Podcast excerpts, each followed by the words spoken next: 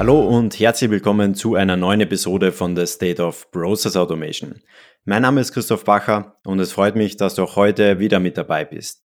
Mein heutiger Gast ist Chief Automation Evangelist bei Redwood Software und das heutige Thema, wie man alle Herausforderungen bei der Skalierung von Prozessautomatisierung überwindet.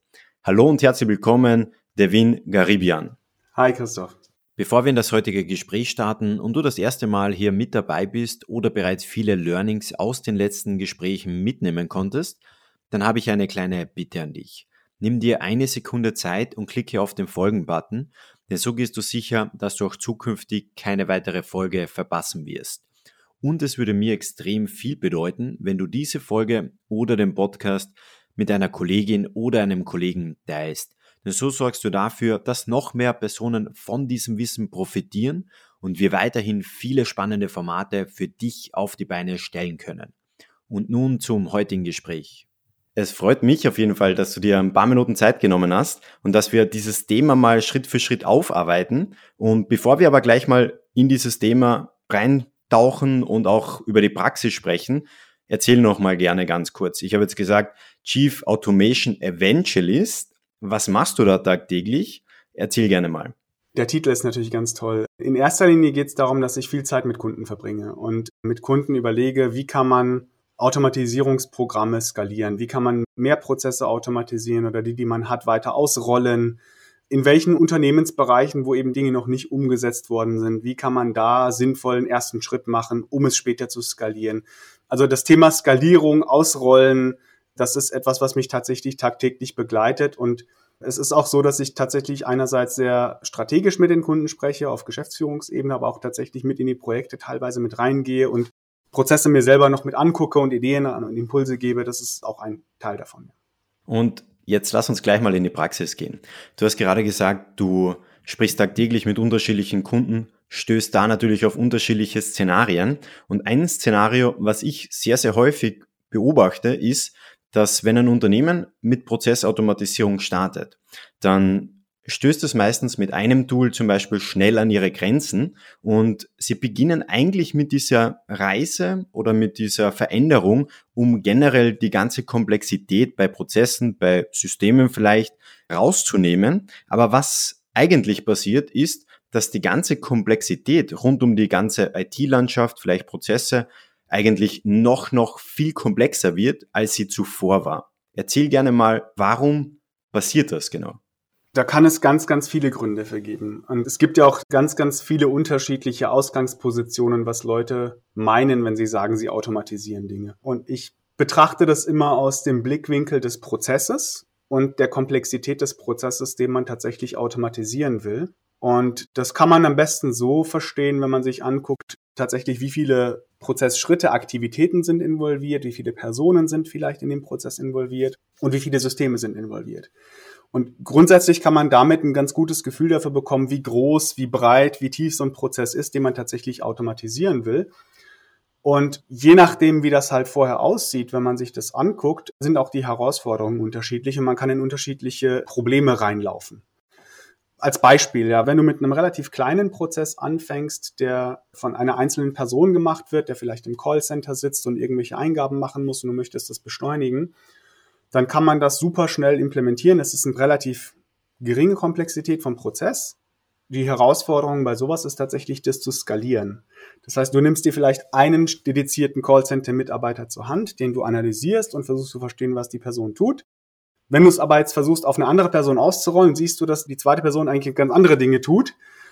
Und dann fängst du an zu adaptieren, zu anzupassen, zu iterieren und dadurch bremst es deine Skalierbarkeit. Und anders, andere am anderen Ende des Spektrums anfängst und nimmst dir einen ganz komplexen Geschäftsvorfall, der jetzt 220 Prozessschritte hat, über acht Systeme geht, dann hast du ganz andere Herausforderungen. Wie kriegst du die ganzen Systeme angebunden? Welche Freigabeschritte müssen drin sein? Und, und, und. Das sind halt je nachdem, aus welchem Blickwinkel du kommst, kannst du in andere Fallstrecke reinlaufen. Und du hast jetzt schon zwei Themen angesprochen, aber gibt es da noch weitere Probleme, die du beobachtest, warum Unternehmen es nicht schaffen, Prozessautomatisierung zu skalieren? Es hat mit der Prozessauswahl zu tun. Dann passiert es oft, dass die Leute für die Prozesse nicht die richtigen Tools einsetzen und dass sie auch nicht mit Skalierung planen. Also ich habe jetzt das Beispiel genannt mit dem Callcenter-Mitarbeiter. Wenn man loslegt, habe ich das ganz oft erlebt, dass halt diese klassischen IT-Skalierungsgedanken erstmal ad acta gelegt werden und man sagt, ja, ich möchte doch erstmal gucken, dass der Mensch seine Tätigkeit da automatisiert. Das heißt, man denkt, man hinterfragt oder setzt sich nicht auseinander mit den Themen der Skalierbarkeit, der Sicherheit und der Wiederverwertbarkeit der Automatisierung und wird aber damit dann konfrontiert, sobald man den POC gemacht hat und gesagt hat, oh ja, für den einen Mitarbeiter habe ich es jetzt ganz toll hingekriegt, jetzt sollen es die nächsten 200 auch machen und dann stellt man fest, oh je, die machen es ja ganz anders oder ich brauche noch mehr Lizenzen, ich brauche mehr Rechenkapazität, ich brauche was weiß ich was und dann wird man erst später damit konfrontiert und ist dann überrascht, dass das Thema einen dann doch einholt. Ja. Das habe ich ganz oft gesehen zum Beispiel, dass das passiert. Mhm. Und lass uns gerne, du hast gerade angesprochen, den Proof of Concept. Das ist ja im Prinzip eine Herangehensweise, wie fast alle Unternehmen starten. Sie sagen, okay, gut, wir haben da auf der einen Seite vielleicht ein Problem, das wir lösen möchten. Schauen wir mal, welche Technologie uns dabei helfen könnte, dieses Problem zu lösen. Das wäre schon mal der richtige Gedankengang. Andere Unternehmen gehen auch die ganze Sache von der Technologie an und sagen, okay, wir haben da mal RPA entdeckt zum Beispiel oder irgendeine andere Technologie. Was könnten wir mit dieser Technologie überhaupt machen und überlegen, wie so ein erster Proof of Concept aussehen kann. Erzähl gerne mal, wie muss denn so ein erster Proof of Concept aussehen, das am Ende erfolgreich werden kann und dass man nach dem Proof of Concept auch weiter skalieren kann? Also ich glaube, so ein Proof of Concept, der wesentlichste Schritt ist, dass man erstmal sich Gedanken darüber macht, was will ich denn mit der Technologie machen? Was ist das Endergebnis, auf das ich hinarbeite? Und das ist auch das, was am meisten schief geht, meiner Meinung nach. Dass man erstmal sagt, ah, wir probieren mal, was damit geht aber das, was damit geht, ist nicht dadurch definiert, was man tatsächlich später in die Produktion übertragen möchte, sondern man probiert irgendein Szenario aus, was vielleicht gar nicht mit der realen Welt so viel zu tun hat. Das heißt, das, was man validiert, ist etwas Abstraktes, was auch gar nicht unmittelbar mit dem Unternehmenswert oder dem Mehrwert, den man generieren will, zu tun hat. Das ist der erste große Fehler. Was wir in der Vergangenheit ab und zu gemacht haben aus Redwood-Sicht, ist, dass wir gesagt haben, wir machen etwas, was wir Proof of Concept nennen, aber es ist eigentlich etwas wie ein produktiver Pilot. Das heißt, wir automatisieren Prozesse, um einerseits die Technologie zu evaluieren, aber wir machen es so, dass wir es tatsächlich schon in die Produktion überführen. Und dann hat man nämlich auch das Ziel, etwas Handfestes zu erarbeiten, was auch unmittelbar genutzt werden kann. Und dann ist auch der Beweis noch eher erbracht. Die Schwierigkeit dabei ist aber, dass man da mehr Zeit und mehr Energie und mehr Geld reinstecken muss, an diesen Punkt zu kommen. Ich kann jetzt nicht einfach zwei Wochen lang mit irgendeiner Technologie rumspielen und sagen, ha ja, wunderbar, es klappt alles, sondern man braucht ein richtiges Projekt, man muss halt Leute zusammenholen und es ist aufwendiger. Und das ist auch der Grund, warum es weniger häufig gemacht wird oder auch in bestimmten Konstellationen nur gemacht wird, wo man tatsächlich schon sehr konkret weiß, was man damit machen möchte. Und lass uns gerne diese Herangehensweise mal ein bisschen genauer aufarbeiten. Du hast gesagt, dann ist es schon ein Projekt. Erzähl gerne mal, wie groß ist das Projekt? Wie lange sollte so ein Projekt dauern? Welche Personen sollten auch in diesem Projekt mitwirken? Und am Ende, was macht man konkret weiter mit dem Ergebnis, was aus dem Projekt rauskommt? Wir haben dieses Vorgehen speziell bei uns mit unserer Finanzautomatisierungslösung sehr oft gemacht, wo eben die Use Cases relativ klar definiert sind. Da geht es um Monatsabschlüsse, Abstimmungsprozesse und ähnliche Reporting-Prozesse, die dann jeden Monat, jedes Quartal quasi automatisiert werden müssen. Und da ist es tatsächlich so, dass man sich dann ein oder mehrere dieser Use Cases herauspickt und sagt, okay, ich nehme mir jetzt zum Beispiel irgendeinen Abstimmungsprozess. Und mit dem Ziel, dass er weltweit ausgerollt werden kann, wird dieser Prozess angefangen zu implementieren. Man holt die verschiedenen Beteiligten aus verschiedenen Bereichen dazu. Einerseits braucht man die Leute, die das Stand heute tun und wissen, was getan werden muss. Man muss auch die IT dazu holen, die das System später betreiben soll und auch die Infrastruktur kennt. Und man braucht halt auch Entscheidungsträger, die entscheiden können, ob man einen Prozess gegebenenfalls verändern möchte. Und die werden im Prinzip in ein agiles Team gesteckt, in ein Scrum-Team gesteckt und arbeiten dann ein paar Wochen lang zusammen das müsste ein paar Wochen sein, keine Monate oder Jahre. In der Regel so vier, fünf Wochen dauert sowas. Und dann hat man eben eine erste Version eines solchen automatisierten Abstimmungsprozesses, der einerseits für eine bestimmte Region oder für ein bestimmtes Land oder für einen bestimmten Geschäftsbereich bereits funktioniert, echt in Produktion. der aber auch schon so vorbereitet ist, dass er angepasst werden kann für andere Geschäftsbereiche oder andere Regionen, um es möglichst schnell auch ausrollen zu können. Und genau dafür muss man auch die verschiedenen Leute mit heranziehen, weil während man schon das Design für diesen automatisierten Prozess macht, sollte im Design dieser Anspruch, dass er später global ausgerollt werden kann, mit verankert sein weil sonst übersieht man das und dann, wie ich vorhin schon gesagt hatte, wird man eben überrascht im Nachhinein, oh, ich muss ja noch so und so viele Dinge anpassen und das funktioniert nicht und dann verzögert sich das. Mhm. Und wir gehen jetzt davon aus, dass wir diesen Proof of Concept oder diesen Proof of Value oder dieses erste Projekt gemeinsam umgesetzt haben. Und wir haben auch langfristig gedacht oder in die Richtung gedacht, dass wir später diesen Prozess sei es jetzt über verschiedene Länder hinaus oder weltweit sogar, skalieren können. Jetzt haben wir aber einen Prozess mal automatisiert in einem ganz bestimmten Bereich, zum Beispiel in Fachabteilungen oder besser gesagt in der Finanzabteilung weltweit. Welcher Schritt ist jetzt als nächstes notwendig, dass wir von einem Fachbereich hinauskommen und das Thema Prozessautomatisierung wirklich in der gesamten Organisation skalieren können?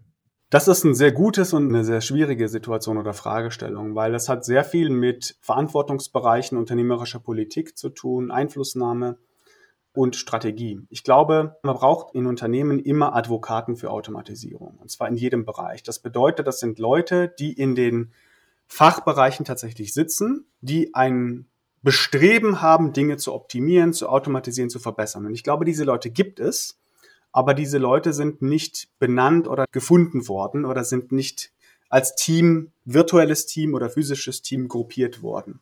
Und ich glaube, das ist eines der wesentlichen organisatorischen Themen, dass man eine Art, ich möchte es gar nicht COE nennen, aber man braucht eine, ein virtuelles Team von Advokaten, die Automatisierung vorantreiben. Und das ist auch technologieübergreifend, weil COEs ist ganz oft sehr technologiespezifisch, deswegen mag ich den Begriff nicht unbedingt. Aber man braucht Leute, die eine gewisse Denkweise etabliert haben, um Automatisierung als Mittel zu benutzen, um Prozesse zu verbessern oder Effizienzen zu heben.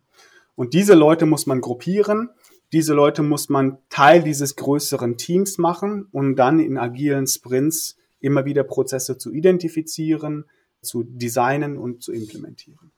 Und bleiben wir mal bei diesem Team stehen. Du hast jetzt gerade gesagt, Center of Excellence magst du generell nicht so gern diesen Begriff, weil oft ist es ja auch so, dass man sagt, okay, wir haben ein Center of Excellence, das kümmert sich um Robotic Process Automation. Nur eine Technologie und so wird natürlich schnell mal das ganze Bild aus den Augen verloren. Für mich wäre jetzt mal spannend, wenn du sagst, es ist wichtig, so ein Team zu bilden.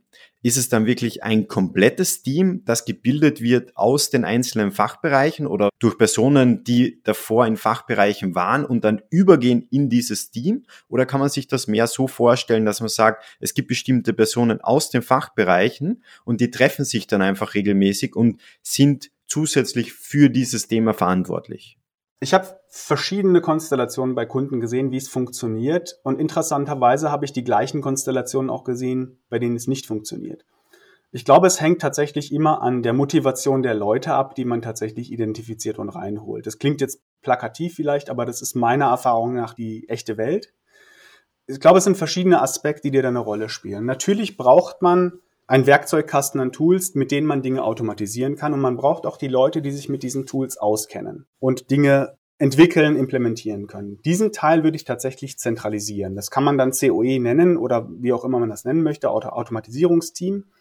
Und das würde ich auch in der IT ansiedeln, weil da braucht man wirklich viele technische Skills und auch diese Mentalität der Skalierbarkeit, über die wir gesprochen haben. Und dann braucht man tatsächlich die fachliche Kompetenz und das Auge für Potenziale, die automatisierungswürdig sind. Und da braucht man eben die Leute aus den Fachbereichen, aus den Geschäftsbereichen. Und das kann man gut virtualisieren, weil es macht keinen Sinn, jetzt einen Supply Chain Experten ins Automatisierungsteam dauerhaft zu stecken, weil dann verschwendet man auch die Kompetenzen dieser Person an anderer Stelle. Sondern es geht irgendwie nur darum, dass die Leute, die die Potenziale sehen, dass sie dann die Möglichkeit haben, Sprints zu machen, ein virtuelles Team zusammenzuholen, eben aus dem IT-Experten und dem Implementierungsexperten, vielleicht auch einem kleinen Projektteam, mit der fachlichen Expertise, um dann innerhalb von wenigen Wochen tatsächlich ein Use Case umzusetzen. Und warum ich das jetzt auch nochmal betone, ist, die Motivation und der Antrieb aus dem Business heraus ist wichtig, dass die einfach die Potenziale sehen können müssen. Und sie müssen aber auch wissen, dass wenn ich jetzt die Kollegen aus dem Automatisierungsteam anspreche, dass ich da relativ kurzfristig auch eine Lösung für bekomme. Und viele der Probleme, über die man halt auch jetzt in unseren Kreisen spricht, ist, dass IT ist zu langsam, da passiert nichts oder man kriegt nicht die richtigen Antworten und so weiter. Das sind Probleme, die dann sich darin manifestieren, dass das eben nicht passiert. Mhm. Und du hast angesprochen, dass du auch beobachtet hast, warum es oft nicht funktioniert. Also warum es nicht funktioniert, wenn ein Center of Excellence zum Beispiel intern aufgebaut wird. Erzähl mal gerne, was hast du da konkret beobachtet? Welche typischen Fehler werden da gemacht? Es gibt sehr, sehr viele potenzielle Bruchstellen. Das eine kann sein, dass ich greife jetzt mal das RPA-Thema auf. Ich habe ein Center of Excellence für RPA und jetzt haben die Leute einen Hammer und alles, was die sehen, sind Nägel. Ja, das ist ein ganz typisches Beispiel, wo dann Use Cases, die sich für RPA eigentlich nicht eignen, versucht werden mit RPA umzusetzen und dann läuft man gegen die Wand und keiner ist glücklich, zum Beispiel. Oder der Fachbereich hat keine Lust, Automatisierungsinitiativen zu treiben. Das COE sieht unglaublich viel Potenzial, auch valides Potenzial, aber der Fachbereich sagt, ah, wir haben so viel zu tun, keine Lust, ja. Und da ist einfach kein Antrieb da. Oder es gibt keine Projektmanagementstrukturen, wo dieses Team virtuell zusammengeführt werden können, um möglichst effektiv Projekte umzusetzen. Also es kann an vielen verschiedenen Stellen scheitern und deswegen ist es auch so schwierig. Gerade je größer der Konzern oder das Unternehmen ist, in dem man das tatsächlich machen will, desto mehr organisatorische Hürden können sich ergeben, bis man tatsächlich schafft, so ein Team zu formieren. Und das macht das, glaube ich, schwierig. Das heißt, du siehst eher die großen Herausforderungen rund um der Organisation, wie ein Unternehmen sich intern aufstellt und weniger darum, wie kann ich es mit einer passenden Technologie lösen. Die Technologie ist schon da. Also wann immer ich zum Beispiel Redwood erkläre, was Redwood macht, dann sage ich, wir automatisieren komplexe End-to-End-Geschäftsvorfälle. So. Das konnte man schon vor 30 Jahren. Und ich ziehe mal das Beispiel von Amazon heran. Amazon hat im Prinzip mit der Technologie von vor 30 Jahren dafür gesorgt, dass der Kunde am nächsten Tag seine Lieferung bekommt in einer bestmöglichen Qualität, mit dem bestmöglichen Informationsfluss, mit dem bestmöglichen digitalen Service. Das war vor 30 Jahren schon möglich und es gibt heute noch Unternehmen, die eine solche Customer Experience wie Amazon sie vor 30 Jahren geliefert hat, nicht hinbekommen. Das hat also nichts mit Technologie zu tun, sondern das hat damit zu tun, wie kann man sich einen solchen Geschäftsvorfall vorstellen, einen digitalen Geschäftsvorfall? Kann man das aus Sicht der Customer Experience optimieren und kann man Automatisierungswerkzeuge sinnvoll mit in dieses Gesamtprodukt einbauen, um dem Kunden das bestmögliche Ergebnis zu liefern. Und dafür braucht man eben eine gewisse Produktdenke, eine digitale Produktdenke, was oftmals noch nicht überall vorhanden ist in den Unternehmen. Und man braucht auch Leute, die diese unternehmerischen Abteilungsbarrieren runterreißen können, und, um diese virtuellen Teams zu schaffen und auch Dinge vorantreiben können, um diese Ergebnisse zu liefern. Also es sind halt auch viele Dinge, die man tatsächlich bewegen muss. Und das macht es tatsächlich schwierig. Du hast gerade angesprochen, in manchen Unternehmen ist diese Denkweise noch nicht vorhanden, dass man überlegt, wie könnte man die Customer Experience, bleiben wir bei diesem Beispiel, wie könnte man die durch digitale Möglichkeiten verbessern? Was beobachtest du da konkret? Warum ist diese Denkweise noch immer nicht vorhanden? Oh, da gibt's auch wieder unterschiedliche Gründe. Ich bin ja ITler, historisch gesehen. Und in der IT, zu der Zeit, als ich das noch jeden Tag gemacht habe, war das so, dass man sich gedacht hat, ach komm, ich muss nur dafür sorgen, dass die Systeme laufen. Das ist mein Job, um mehr muss ich mich nicht kümmern. Und dann gab's andere Bereiche, die haben gesagt, ja, ich muss nur gucken, dass der Kunde seine Rechnung kriegt. Wann und wie ist mir auch egal. Also es ist halt tatsächlich auch dieses Silo-Denken, was einerseits notwendig ist aus unternehmerischer Sicht, aber andererseits sorgt es eben dafür, dass es zu wenig Leute gibt, die diesen Gesamtblick eines Services oder der Customer Journey im Blick haben und auch versuchen, das immerwährend zu optimieren. Das ist sicherlich einer der Gründe, aber auch das Verständnis dafür, was überhaupt möglich ist. Also dadurch, dass man einerseits, dass verschiedene Abteilungen immer einen gewissen Blick auf ihre operative Realität immer nur haben, fehlt dieser Blick, was könnte man denn tatsächlich tun? Was wäre denn mit der heutigen Stand der Technik schon erreichbar? Und das tatsächlich auch zu adaptieren, das ist sicherlich auch ein Aspekt. Und bleiben wir vielleicht mal bei diesem Beispiel Customer Experience. Und wir denken jetzt auch mal aus der Perspektive von Kunden heraus und gehen mal Schritt für Schritt diesen Prozess durch, wie man vorgehen könnte, sprich von der ersten Prozessanalyse bis zum automatisierten Prozess und darüber hinaus natürlich auch, wie die Prozesse dann final gewartet werden. Wie gehst du genau bei diesem Prozess vor? Sprich, wie identifizierst du Potenziale oder was beobachtest du da auch, wie deine Kunden vorgehen? Wenn sie dann Potenziale gefunden haben, wie analysieren sie auch die verschiedenen Prozesse? Und dann im nächsten Schritt, wie sieht diese Zusammenarbeit zwischen Fachbereich und dem Center of Excellence oder der IT-Abteilung aus? Und am Ende dann, wie wird darüber nachgedacht, wie diese Prozesse, wenn sie automatisiert worden sind, auch gewartet werden können?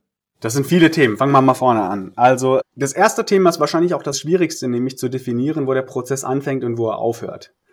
Und in der Regel ist es so, wenn man anfängt, mit irgendeiner Abteilung in einem Unternehmen zu sprechen, dann fängt der Prozess aus deren Sicht irgendwo an, aber das ist sicherlich nicht beim Endkunden. Und es muss es auch nicht sein. Manchmal ist der Endkunde tatsächlich ein interner Kollege, aber man muss quasi ein gemeinsames Verständnis dafür entwickeln, wo der Anfangspunkt ist. Ich gebe dir ein Beispiel, auch wieder aus dem Finanzumfeld.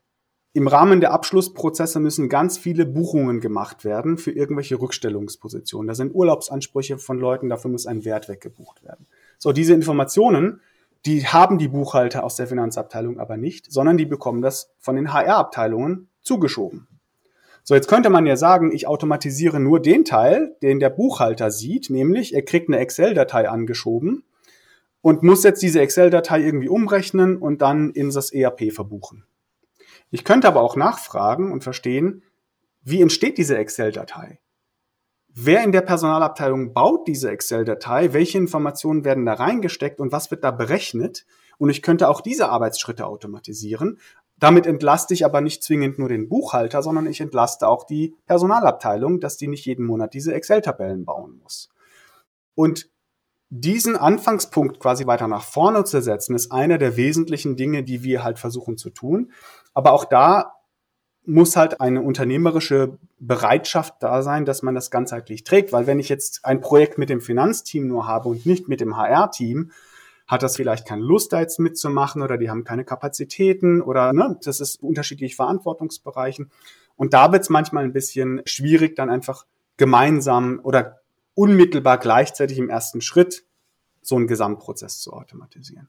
Aber um nochmal auf die Frage zurückzukommen, mit dieser Art und Weise der Denkweise, ne, folge den Daten, folge den Daten dahin, wo sie herkommen, wo der Ursprung der Daten ist und ab dem Zeitpunkt idealerweise fängst du an, den Prozess zu automatisieren und analysierst, welche Personen sind involviert, was tun sie, in welchen Systemen tun sie das und was ist das Endziel der Daten, wo müssen die landen und warum.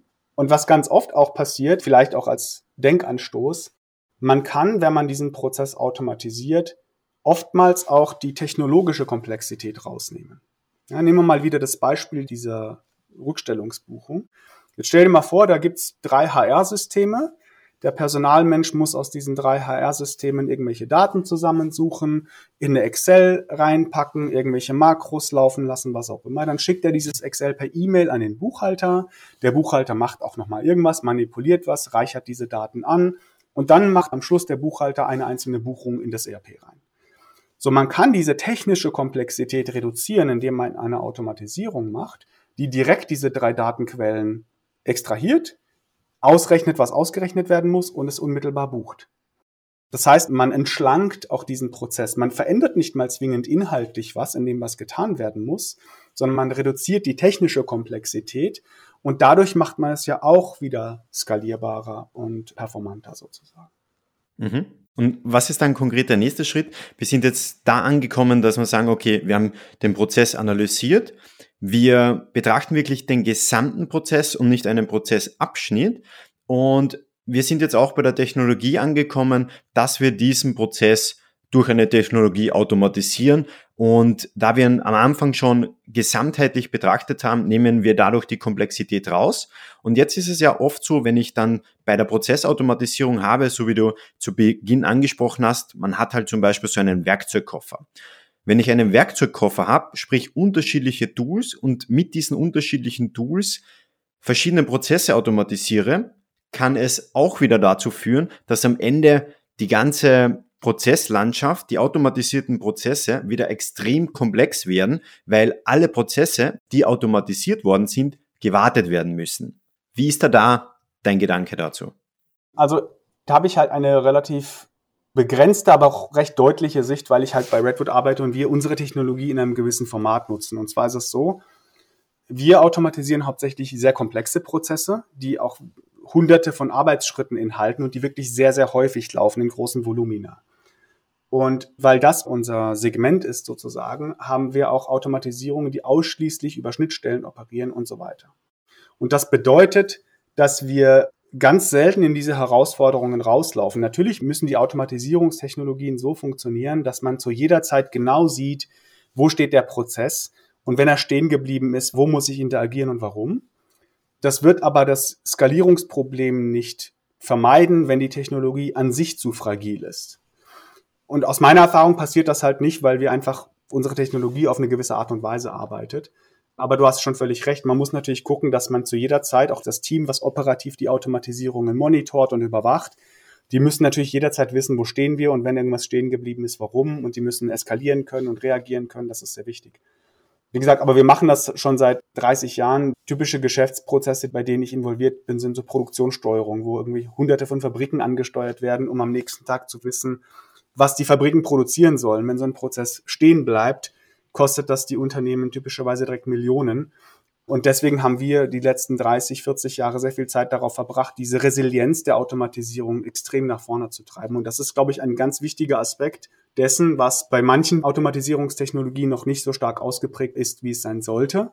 Und da muss man natürlich sehr stark auch drauf gucken, insbesondere wenn man auch wieder guckt, wie komplex ist der Prozess und wie kritisch ist der Prozess. Wenn jetzt der Callcenter-Mitarbeiter, um das Beispiel von vorhin aufzugreifen, wenn der jetzt nicht einen Bot hat, wo er klicken kann und anstatt jetzt von Hand etwas 30 Sekunden rauszusuchen, in einer Sekunde das Ergebnis präsentiert bekommt.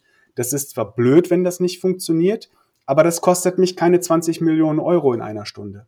Wenn jetzt aber so ein sehr komplexer Geschäftsvorfall wie eine Produktionssteuerung für eine Stunde ausfällt, dann hat das ganz andere Auswirkungen. Und das muss ich natürlich übereinanderlegen und gucken, wie kann ich das am besten adressieren. Mhm. Das heißt, auch in dieser Situation bei der Auswahl der Technologie sollte man langfristig denken und nicht nur den Blick darauf haben, wie der erste Proof of Concept zum Beispiel aussieht. Und wenn der erste Proof of Concept erfolgreich war, ja, dann nutzen wir eigentlich die gleiche Technologie, um mit dieser skalieren zu können, sondern man sollte mehr auch langfristig darüber nachdenken, wenn ich diese Technologie jetzt einsetze und viel mehr Prozesse mit dieser Technologie automatisiere, kann ich dann die Prozesse, die automatisiert worden sind, auch zukünftig handeln. Das heißt, auch da dieser langfristige Gedanke. Ist es so richtig? Absolut. Und es hat viel natürlich mit der Resilienz zu tun, aber auch die Skalierbarkeit. Lass mich nochmal einen Schritt zurückgehen. Wenn ich Kunden erkläre, was der eigentliche Zweck der Automatisierung ist, eigentlicher Zweck der Automatisierung ist, dass du es eigentlich nie wieder anfassen musst. Dann ist es gut. Wenn es unsichtbar ist, ist es gut. Es ist aber ganz oft so, dass es nicht passiert, sondern die Leute automatisieren etwas und es bricht ab und es macht Fehler und es kommt wieder und dann habe ich ein Team von zehn Leuten, die nichts mehr machen, außer diese Fehler zu beheben. Und das jeden Tag.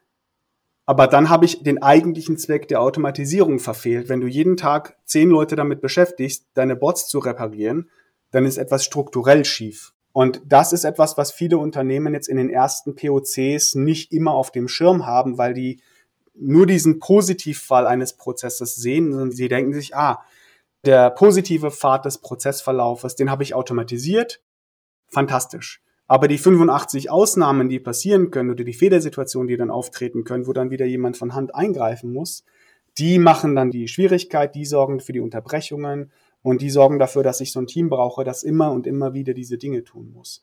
Und das ist auch das, was die Skalierbarkeit teilweise schwer macht. Und da wir jetzt auch ganz langsam zum Ende kommen, wäre für mich nochmal spannend, du hast vorher erwähnt, täglich sprichst du mit Kunden, unterschiedliche Unternehmen, unterschiedliche Branchen. Erzähl gerne mal, was waren da so deine Top-Learnings aus den letzten Jahren? Oh, das ist eine gute Frage. Also ich glaube, für mich ist immer das Herausragende, wenn ich Leute treffe in großen Unternehmen, die diese übergreifenden Blickwinkel tatsächlich einnehmen, weil ich einfach sehe, wie viel mehr sie schaffen können. Ja, und das sind einfach auch Leute, teilweise haben die gar nicht mal besondere Rollen in den Unternehmen, sondern die sind ein SAP-Basisadministrator oder ein Automatisierungsentwickler aber sie schaffen es mit ihrer Denkweise, mit dieser End-to-End-Denkweise, die ich beschrieben habe, unglaublich viel zu bewegen.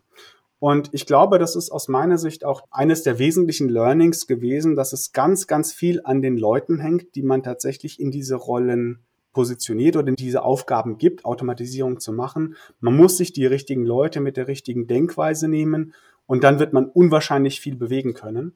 Einfach dadurch, dass sie diese Brücken schlagen können, teamübergreifend hinweg, prozessübergreifend hinweg, systemübergreifend hinweg. Und dann habe ich eine extrem gute Ausgangssituation, um tolle Ergebnisse zu liefern. Devin, das ist ein perfekter Schluss. Ich sage herzlichen Dank, dass du mit dabei warst. Alles Gute. Ciao. Danke dir, Christoph.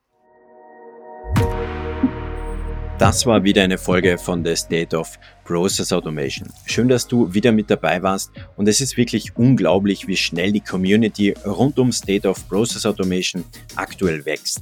Mittlerweile sind es mehr als 1000 Personen, die hier regelmäßig zuhören und deshalb möchte ich diesen Moment kurz nutzen, um einfach mal Danke zu sagen. Danke, dass du dir diese Folge angehört hast. Danke, dass du vielleicht schon länger mit dabei bist.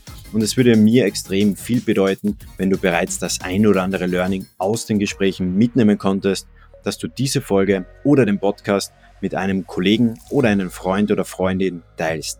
Denn dadurch können noch mehr Personen von den Gesprächen profitieren und deshalb sage ich jetzt schon mal vielen Dank dafür. Und wenn du es noch nicht getan hast, abonniere unbedingt den Podcast auf Spotify, Apple oder Google dass du auch zukünftig keine weitere Folge verpassen wirst.